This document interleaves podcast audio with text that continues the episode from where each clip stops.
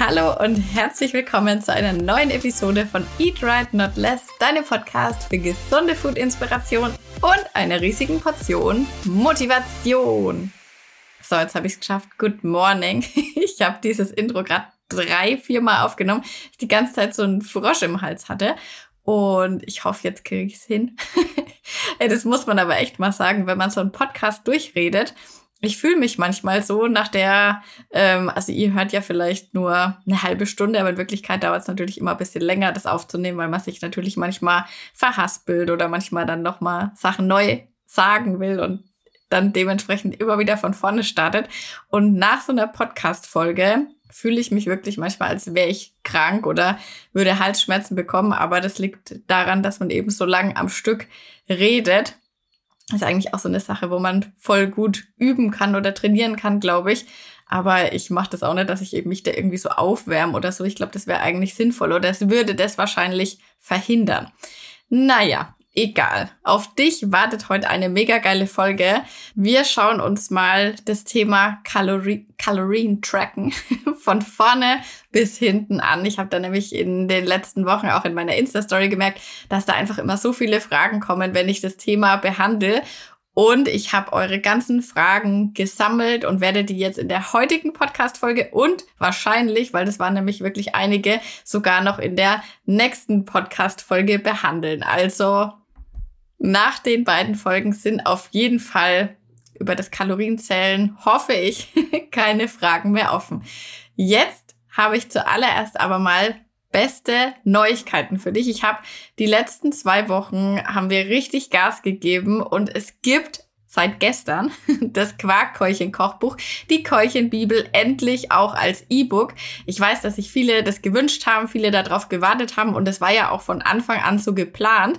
Wir haben aber dann auch gemerkt, dass wir die ganze Datei erst noch mal ein bisschen umarbeiten mussten, weil wir ja die Druckversion erstmal gemacht haben für alle, die ein echtes Buch wollten und haben dann gemerkt, nee, also als E-Book, äh, das funktioniert nicht so gut, weil es ist natürlich was anderes, äh, ob du jetzt ein echtes Buch hast oder ob du am Handy dir das anschaust. Da muss man noch mal ein bisschen äh, die Sachen ein bisschen umstellen, umbauen, so dass man halt wirklich am Handy oder am Tablet oder am PC, wo auch immer man das E-Book gerne nutzt, auch alles auf einen Blick hat und dass man da nicht überall hin und her rumscrollen muss, sondern eben einfach sieht, aha, das ist das Rezept, das brauche ich dafür und so kann ich mir das geil schnell nachmachen. Und da bin ich jetzt auch mega stolz drauf, dass wir das so gesagt haben, okay, wir investieren da nochmal die Arbeit und ähm, bringen auch noch das geilste E-Book dazu raus, weil ja, es hat sich auf jeden Fall mega gelohnt, dass wir das nochmal angepackt haben. Und wie gesagt, seit gestern ist das E-Book verfügbar. Heute gibt's auf jeden Fall noch den Rabatt zum Start. Also wenn du es dir gestern noch nicht geholt hast, dann kannst du direkt mal nach dem Podcast auf den Link hier in den Show Notes gehen oder einfach bei mir auf dem Blog danach suchen, frühlingszwiebel.com und da eben nach der Keuchenbibel mal Ausschau halten. Und in der Keuchenbibel findest du wirklich die 30 besten Quarkkeulchen-Rezepte. Da sind so richtig ausgefallene Sachen dabei. Es gibt zum Beispiel Big Mac Keulchen, es gibt Peanut Butter Jelly Keulchen, es gibt äh, Cheesecake Keulchen, Raffaello, also wirklich richtig besondere Sachen, die ja auch mit unserer Quarkkeulchen Community zusammen entstanden sind. Und da sind ja auch einige Rezepte aus der Community sogar mit dabei. Also wenn du Quarkhäulchen-Fan bist, wenn du eine der Personen bist, wo du sagst, Mensch, bei mir gibt's ständig Quarkhäulchen, dann hol dir dieses E-Book, weil dann hast du wirklich richtig viel Abwechslung und neue Inspiration. Und wenn du die Quarkhäulchen jetzt noch nie probiert hast, wenn du dich schon länger mal fragst, von was redet die da eigentlich immer, dann mach das unbedingt mal nach, weil Quarkhäulchen, das Basisrezept findest du bei mir auf meinem Blog, auf meinem Insta und äh, TikTok, YouTube, überall kannst du das finden. Wenn du danach googelst, äh, Quarkhäulchen Frühlingszwiebel, dann kommst du auch da drauf. Das sind einfach die Pancakes, die du dir immer machen kannst, auch beim Abnehmen, wo du kein schlechtes Gewissen haben musst, weil du hast halt einfach viel Eiweiß mit aufgenommen. Du hast, kannst du dir Meal preppen, die sind halt einfach so ein richtig perfektes Fitfood. Und natürlich gibt's im E-Book dann auch mal Varianten, die vielleicht bisschen mehr Kalorien haben. Die kann man sich dann aber natürlich auch auf zweimal einfach aufteilen und Meal preppen. Und genau, also da ist auf jeden Fall für jeden was dabei. Es gibt auch ein veganes Grundrezept, einmal für süß, einmal für herzhaft, sodass man sich das einfach anpassen kann. Natürlich geht es jetzt nicht mit jedem Rezept, wenn halt mal Hackfleisch drin ist oder Schinken. Da muss man natürlich trotzdem noch bisschen was ummodeln. Aber auch für alle anderen, die halt einfach sagen, Mensch, ich möchte es mal ausprobieren. Ich möchte vielleicht mal nicht immer das mit Quark oder Skier machen, sondern mal so. Für die ist das natürlich auch da kann auch von Nicht-Veganern genutzt werden. Und genauso ist es. Es gibt auch einige glutenfreie Inspirationen, wie man sich die Quarkhäulchen einfach ja nicht mit äh, Dinkel oder Weizenmehl macht, sondern eben mit anderen Mehlen. Da gibt's einige Optionen. Also nur, weil man auf Gluten verzichtet, muss man nicht auf die Quarkhäulchen verzichten. Zum Glück. und genau, also wie gesagt, ihr findet das alles über den Link hier in den Show Notes. Auf Insta habe ich mit Sicherheit auch was gepostet die Tage. Und ich bin jetzt einfach unglaublich stolz auf unser auf unsere Keulchenbibel, weil ähm, ja, das hat jetzt wirklich ganz, ganz lange Zeit ähm, von uns be beansprucht, möchte ich gar nicht sagen, aber wir haben richtig viel Zeit einfach rein investiert und dementsprechend gut ist es jetzt auch geworden. Das ist einfach ein wunderschönes E-Book und ich bin mir sicher, dass ähm, ja jeder, der die Quarkköchin liefert, damit ganz, ganz viel Freude haben. Jetzt geht's aber los mit unserem Kalorien-Tracking-Thema. Und da starte ich jetzt einfach mal mit einem, mit einer Basic-Frage, die ganz, ganz oft kommt. Und zwar, welche Tracking-App ich denn eigentlich benutze. Und ich benutze eigentlich seit, seit ich tracken kann, benutze ich FDDB. Früher hießen die mal FDDB Extender, mittlerweile nur noch FDDB. Ich habe auch mal ein bisschen mit MyFitnessPal damals, ich weiß gar nicht, ob das, ob das noch so groß genutzt wird und Fat Secret, das habe ich mir auch alles mal runtergeladen.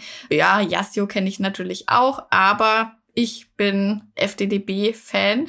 Ich weiß gar nicht, warum. Ähm, also hört man gar nicht so oft, aber meiner Meinung nach ist es eigentlich die beste App. Vielleicht ist es auch so, weil ich daran eben so gewöhnt bin. Aber ich muss direkt schon ähm, von Anfang an sagen, ich hatte ja mal kurzzeitig ein iPhone, das weißt du vielleicht noch. Und damit war ich ja so grundsätzlich schon nicht so happy. Und einer der Hauptgründe, warum ich es auch nicht behalten habe, war tatsächlich FTDB, weil ich nutze das halt einfach ständig. Ich benutze das, um meine Rezepte auszurechnen, natürlich für Insta. Ich benutze FDDB zum Tracken für mich selber und ja, alle meine Rezepte, die ich zum Beispiel auch bei You Best Me, bei meinem 12-Wochen-Coaching. Ähm, übrigens wird es im Mai wahrscheinlich eine neue Runde geben. Falls du ähm, schon immer mal mitmachen wolltest, dann spitz in nächster Zeit mal die Ohren. da stelle ich ja meinen äh, Teilnehmern die ähm, Links zu den Rezepten zur Verfügung, dass man die sich einfach anpassen kann. Ähm, bei FDDB und bei Yas Casio.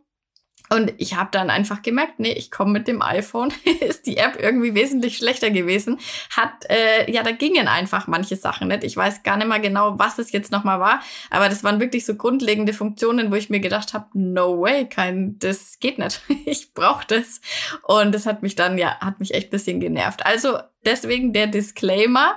Es kann sein, wenn du iPhone-Nutzer bist, dass FTDB für dich nicht die beste Option ist. Andererseits kennst du dann die Android-Variante ja nicht und merkst vielleicht auch gar nicht, was dir da entgeht.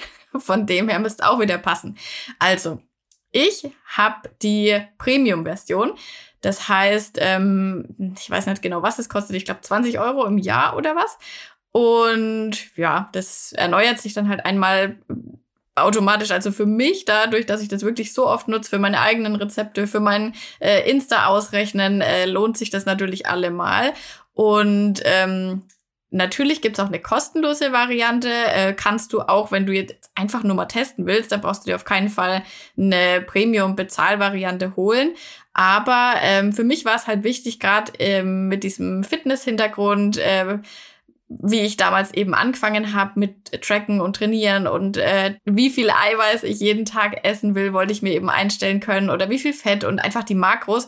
Und das ist natürlich für mich heutzutage auch noch wichtig, weil klar, du siehst das schon bei der kostenlosen Variante auch, was du so zu dir nimmst, aber du kannst eben nicht so eigene Ziele setzen, dass du jetzt sagst, ähm, ich möchte, was weiß ich, 120 Gramm Eiweiß am Tag essen, so und so viel Kohlenhydrate, so und so viel Fett.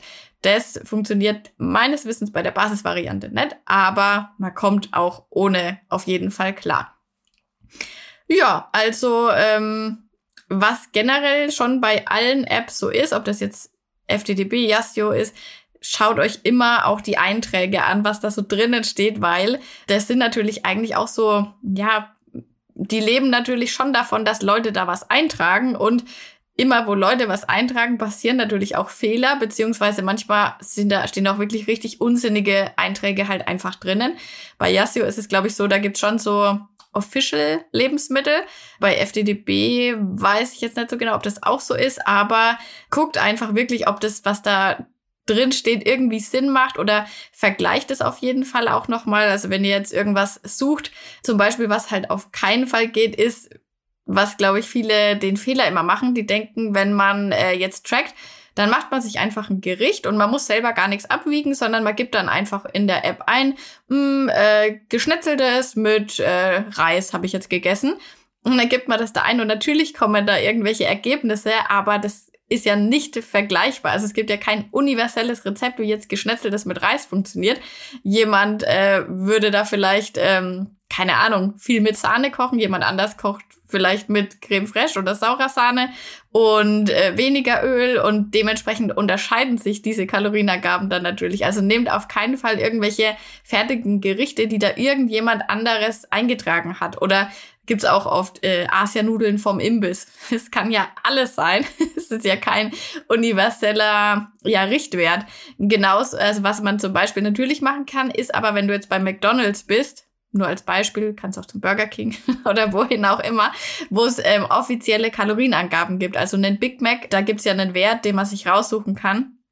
Aber so selbstgemachte Sachen, die muss man sich natürlich selber anlegen in der App. Und das funktioniert in FDDB auch in der kostenlosen Variante. Da machst du dann halt einfach, ähm, wenn du ein Gericht hast, jetzt mal, machen wir mal was ganz Einfaches. Wir machen eine, eine Gemüsesuppe mit äh, Hähnchen noch drin oder so ähm, und ein paar Nudeln. Dann wiegst du dein Gemüse, du wiegst dein Hähnchen, du wiegst deine Nudeln und das trägst du alles ein und dann ist es ja am Ende die Gesamtheit der Kalorien. Genau, und das ist dann dein eigenes Rezept.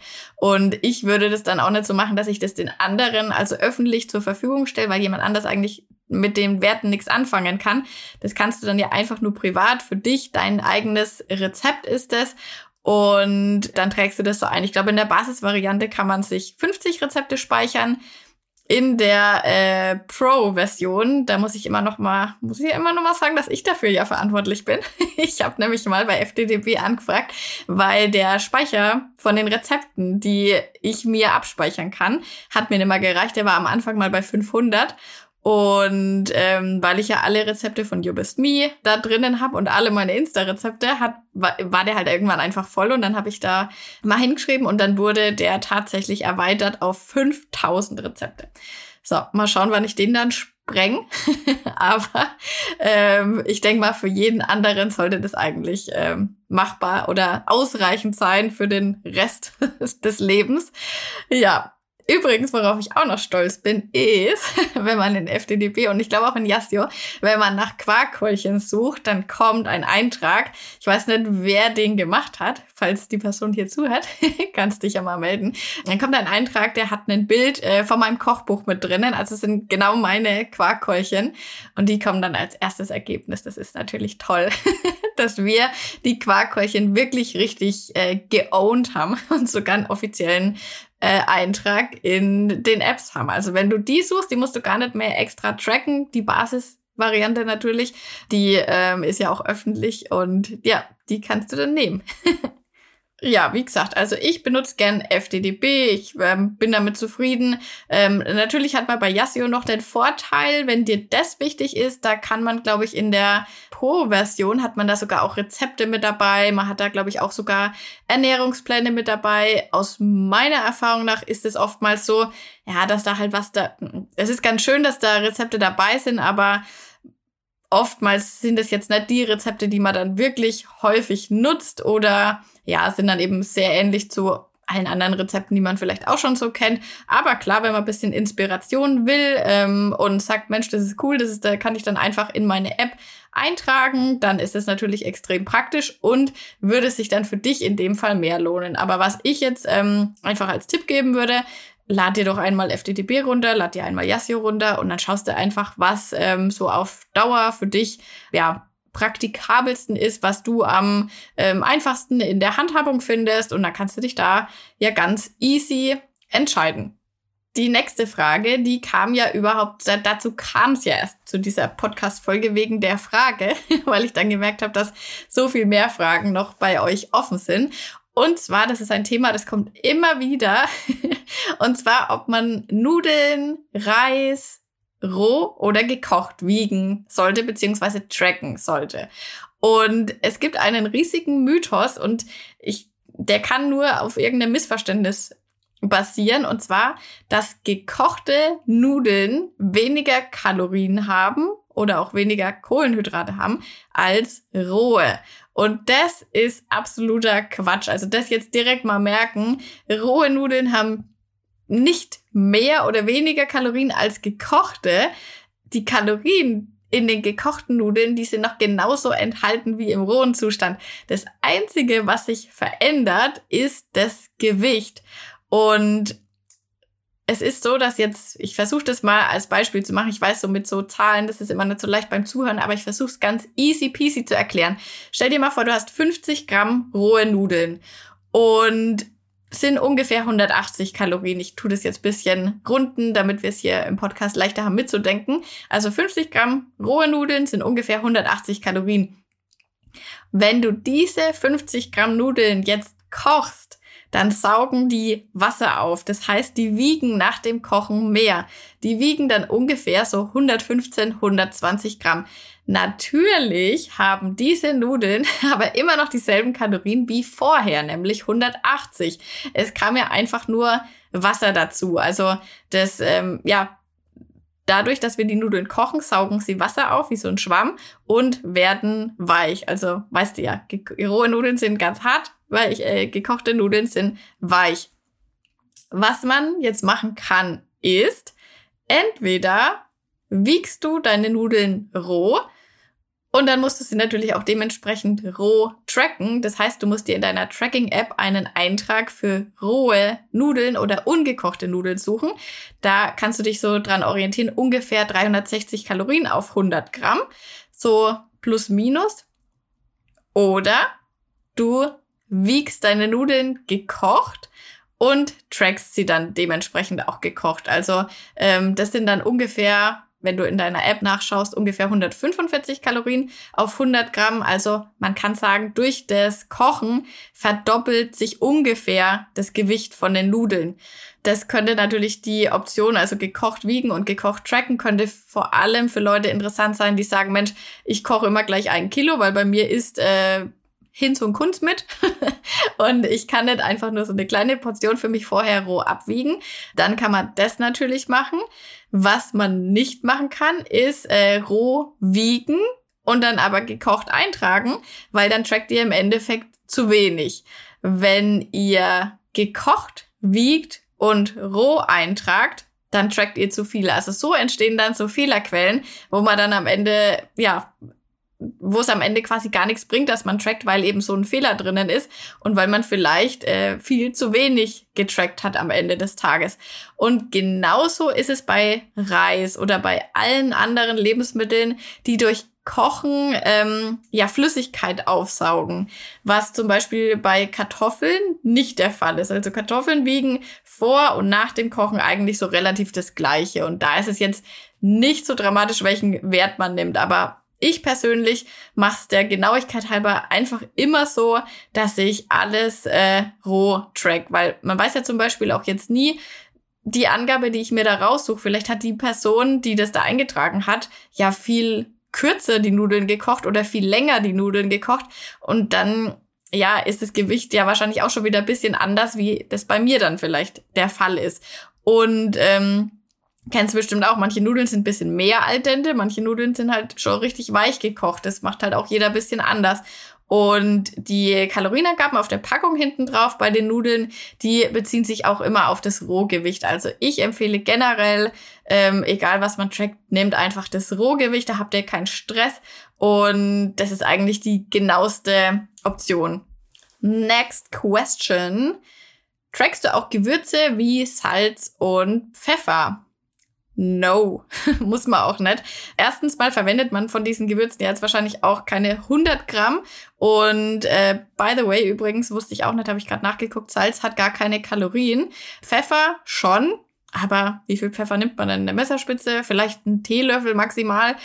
Also ich meine, da muss man natürlich auch schauen und da muss man einfach zu sich auch ehrlich sein. Also wenn ich jetzt weiß, ich verwende jeden Tag 50 Gramm Zimt oder so irgendwo drin, okay, dann kann es vielleicht sinnvoll sein, das zu tracken. Aber nur weil man jetzt mal so einen halben Teelöffel oder so sich irgendwo mit reinmacht, da macht es wirklich keinen Sinn, das mitzuzählen. Da macht man sich dann nur wieder unnötig verrückt und will das unbedingt alles extra äh, genau machen. Und das ist aber so eine Sache, da kann man sich wirklich so ein bisschen den Stress rausnehmen. Also Gewürze anfangen zu tracken muss man auf jeden Fall nicht. Ähm, was jetzt halt eine Sache ist, da machen wir jetzt noch mal einen kleinen Exkurs. Ich weiß gar nicht, ob das jemand gefragt hat.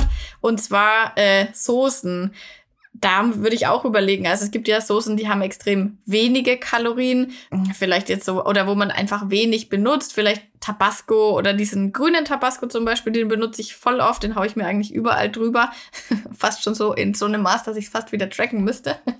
nee, Spaß. Aber da verwendet man ja eigentlich nur ein paar Tropfen. Und das abzuwiegen, das kann wahrscheinlich nicht mal die normale Waage, die wir alle zu Hause haben. Und das würde ich dann auch nicht tracken. Und sowas wie Senf, wo man halt vielleicht wirklich nur ein kleines bisschen verwendet, muss man äh, selber wissen. Was ich tracken würde, sind halt sowas wie Sriracha, also diese Chili-Soße. Ich weiß auch immer wirklich nie, wie die wirklich heißt.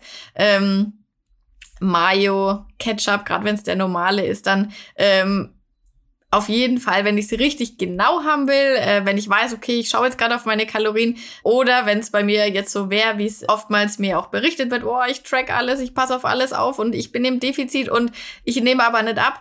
Gerade bei solchen Kleinigkeiten, da kann da manchmal der Wurm drin liegen, dass man halt vielleicht vergisst, den Esslöffel Mayo, den man halt vielleicht zu irgendwas dazu gegessen hat, ähm, dass man den nicht trackt oder so. Also da, wenn man mal aus, so auf Fehlersuche gehen will, dann kann das mal Sinn machen, das alles zu tracken. So in meinem Normalfall, äh, wenn ich jetzt ein bisschen Ketchup zu irgendwas dazu esse, würde ich das jetzt auch nicht unbedingt tracken oder halt am Ende des Tages dann vielleicht einfach mal so 50 Kalorien oder so für sowas nochmal als Kalorien-Dummy eingeben. Das kann man zum Beispiel auch in den Tracking-Apps machen, dass man einfach sagt, boah, manche Sachen will, möchte ich jetzt nicht so genau tracken oder so ein Sicherheitspuffer und dann kann man einfach sagen, okay, 50 Kalorien trage ich mir jetzt einfach so nochmal ein, zum Beispiel auch für sowas wie bisschen Milch im Kaffee. Das mache ich zum Beispiel auch, dass ich ähm, ich mache entweder trinke ich schwarzen Kaffee und manchmal mache ich mir so ein Müh Milch rein oder so Pflanzenmilch oder so.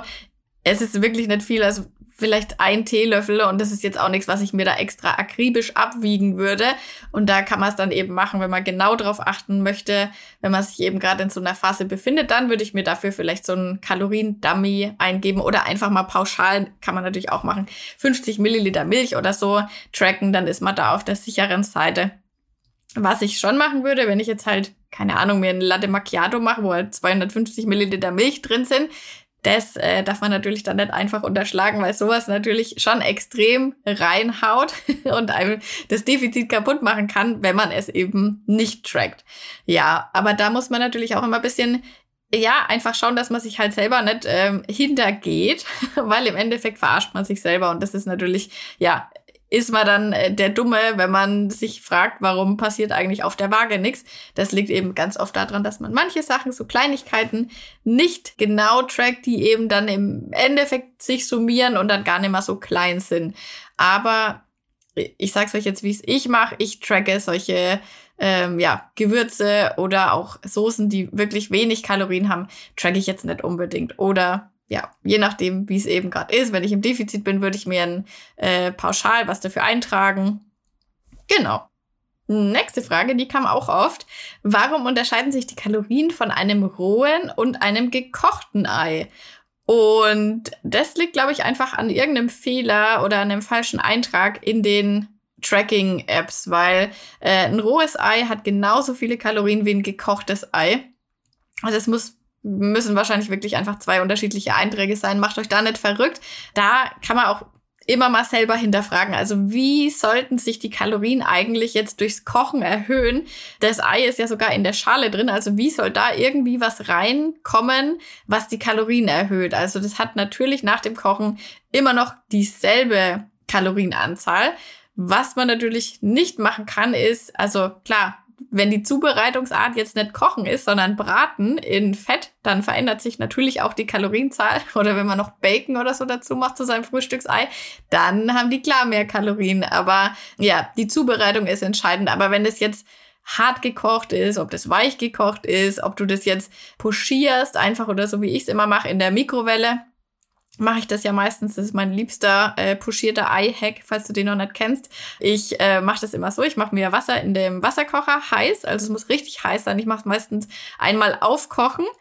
Und dann lasse ich es wieder ein bisschen abkühlen. Dann mache ich das in eine Schüssel rein. Die soll ein bisschen tief sein, sodass das Ei dann auch gut bedeckt sein kann vom Wasser.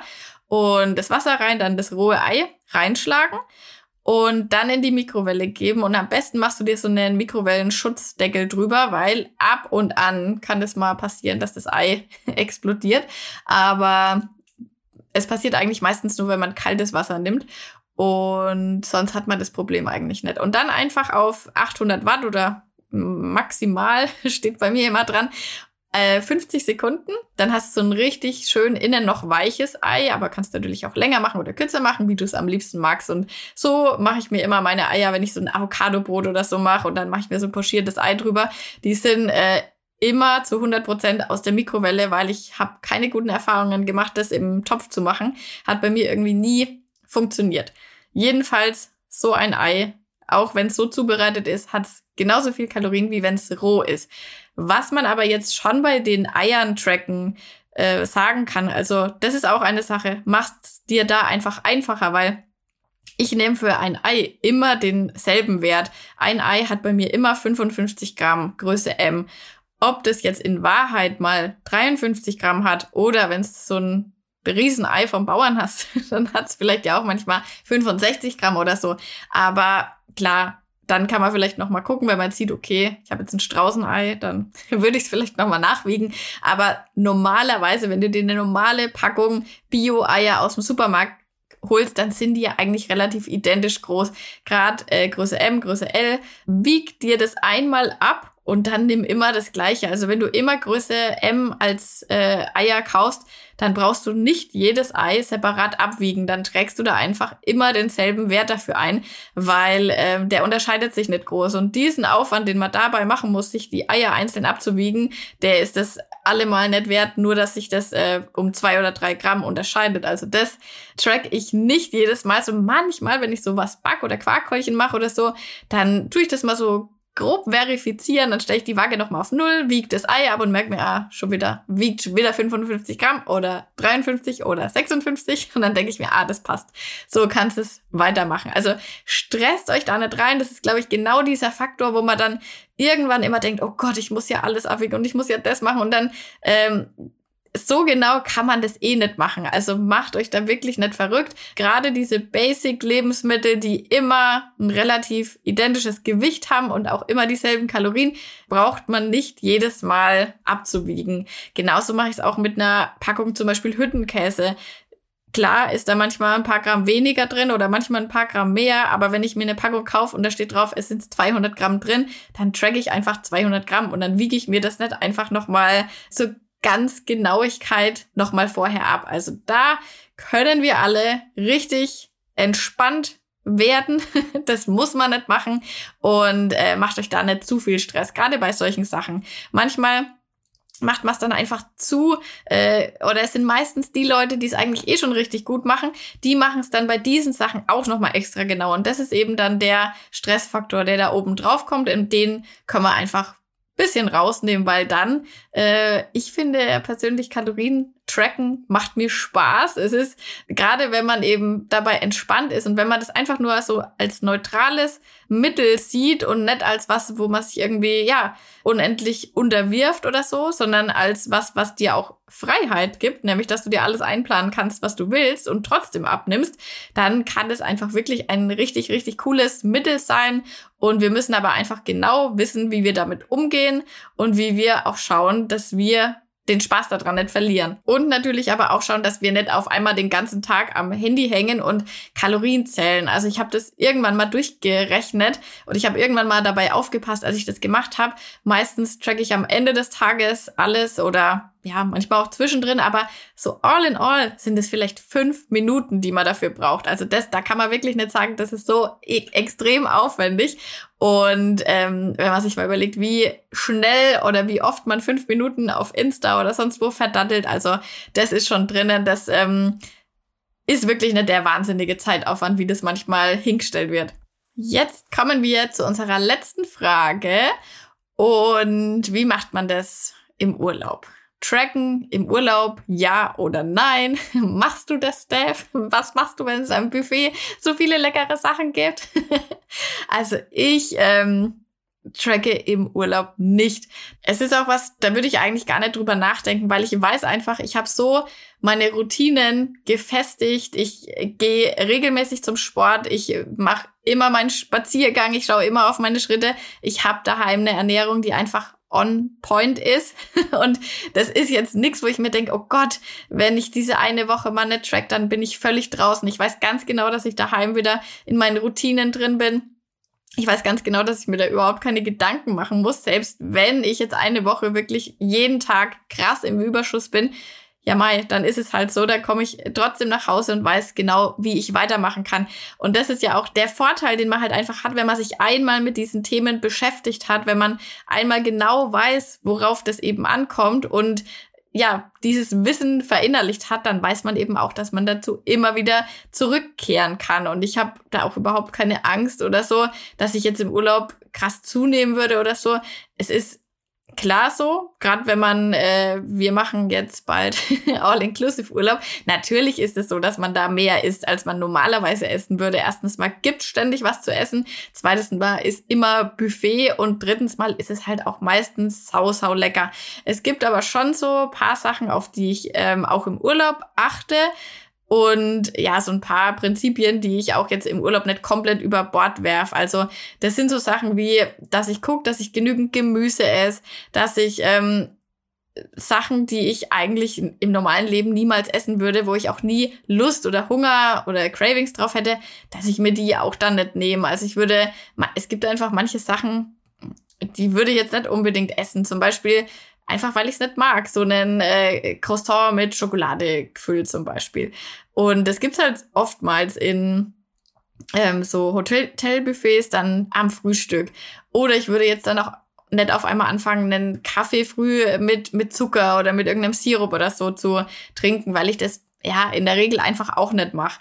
Und ja, klar kannst du ähm, grob das ein bisschen überblicken, wenn du tracken wollen würdest, aber es ist eigentlich unmöglich, das genau zu tracken, weil du hast ja keine Ahnung, wie viel ähm, Fett würde da in der Küche verwendet, welche Zutaten sind da genau drin. Also da kannst du zwar mit Sicherheit jemanden fragen, aber ich glaube nicht, dass du eine valide Antwort bekommen würdest und es irgendwie genau tracken kannst. Also das wäre wahrscheinlich wirklich mehr Stress, als es einfach gut sein zu lassen. Und ja, ich gucke dann einfach im Urlaub, dass ich auch bisschen Sport mache. Ich meine, äh, Schwimmen oder so im Pool kann man immer gut. Ich mache da immer halt so paar Bahnen eine halbe Stunde. Man kann meistens auch gut ins Gym gehen. Man hat vielleicht viel so Kurse, die man machen kann, so Fitnessprogramm oder so. Das mache ich im Urlaub zum Beispiel auch. Das ist jetzt aber für mich nichts, was ich mache, damit ich unbedingt nicht zunehme, sondern das ist einfach was, ja, ich habe neulich auch auf Insta drüber geredet. Sport ist einfach was, was für mich macht, dass ich mich einfach besser fühle, dass ich Drive habe, dass ich mich energiegeladen fühle, dass äh, ja ich mich kräftig fühle und fit und gesund. Und nicht zuletzt auch bekommt man davon einfach, also Essen schmeckt nie so gut wie nach einem richtig guten Training. Und deswegen äh, trainiere ich einfach auch im Urlaub gern und freue mich dann einfach über die extra Energie, die die äh, Ernährung mir da gibt. Aber ich würde mir jetzt nicht, ähm, würde mir jetzt nicht einfallen, dass ich im Urlaub da äh, alles versuche zu tracken, weil ich auch einfach weiß, dass es unmöglich ist, das irgendwie genau hinzubringen. Klar, schaut da drauf, dass ihr eure Grund Pfeiler der gesunden Ernährung nicht vergesst. Schaut auch darauf, dass ihr trotzdem vielleicht die gesünderen Alternativen wählt. Und dann macht euch da keinen Stress. Ihr wisst ganz genau, dass ihr danach wieder zu den Routinen zurückkommt, die wir ja hier immer besprechen. Und ja, dann äh, feel free to enjoy your holiday. Und schaut gerne auch mal bei mir in der Insta-Story rein. Da, das mache ich ja meistens so, wenn ich irgendwo bin, dass ich auch immer gesunde Alternativen zeige, was man jetzt vielleicht nicht unbedingt im Urlaub essen muss. Oder klar kann man da auch mal sagen, Mensch, eine Woche habe ich Urlaub, da möchte ich mich mal nicht damit beschäftigen. Kann man machen, klar, aber man ist ja auch vielleicht öfters mal im Hotel, wenn man vielleicht auch mal beruflich unterwegs ist oder so. Und da ist es ja immer gut, Alternativen zu haben oder zumindest zu wissen, wo da diese Kalorienfallen sich verstecken. Und da zeige ich ja meistens immer ein bisschen Inspiration. Und wenn ihr ein bisschen Urlaubscontent haben wollt, dann schaut auf jeden Fall auch mal rein. Ich bin mir sicher, ich poste das ein oder andere in die Story nächste Woche gibt's dann folgende spannende Themen. Und zwar, wie rechnet man denn die Kalorienproportion aus, wenn man jetzt zum Beispiel mit seiner Familie isst, man macht irgendwie einen Auflauf oder sowas, also sowas, was danach nicht mehr gut trennbar ist. Wie macht man das? Wie trackt man, wenn man essen geht, wenn man abnehmen will und man geht ins Restaurant und bestellt sich da was? Wie kann man da den Überblick über die Kalorien behalten? Und gibt es wirklich einen Kalorienverlust durch resistente Stärke. Also wenn man Nudeln oder Kartoffeln oder Reis kocht und abkühlen lässt, haben die dann weniger Kalorien. Hm, ich glaube, aufmerksame Podcast-Hörer, wir haben auf jeden Fall schon eine Ahnung. Ansonsten, meine Liebe, denk an die Keuchenbibel. Das Angebot gibt's noch heute. Ich mache ja meistens zum Start so einen kleinen Special Angebotspreis, dann sicher dir den auf jeden Fall. Und ansonsten hören wir uns nächste Woche. Wenn du Lust hast, lass mir unbedingt eine 5-Sterne-Bewertung da. Wir haben schon so viele gute Bewertungen. Da freue ich mich jedes Mal drüber, wenn eine neue Podcast-Folge online geht. Dann ähm, ja, drücken immer ein paar von euch auf eine gute Bewertung. Und das ist für mich immer ein ganz, ganz schönes Feedback und ich freue mich da wahnsinnig drüber. Ansonsten wünsche ich dir eine wunderbare Woche. Hau rein und mach's gut.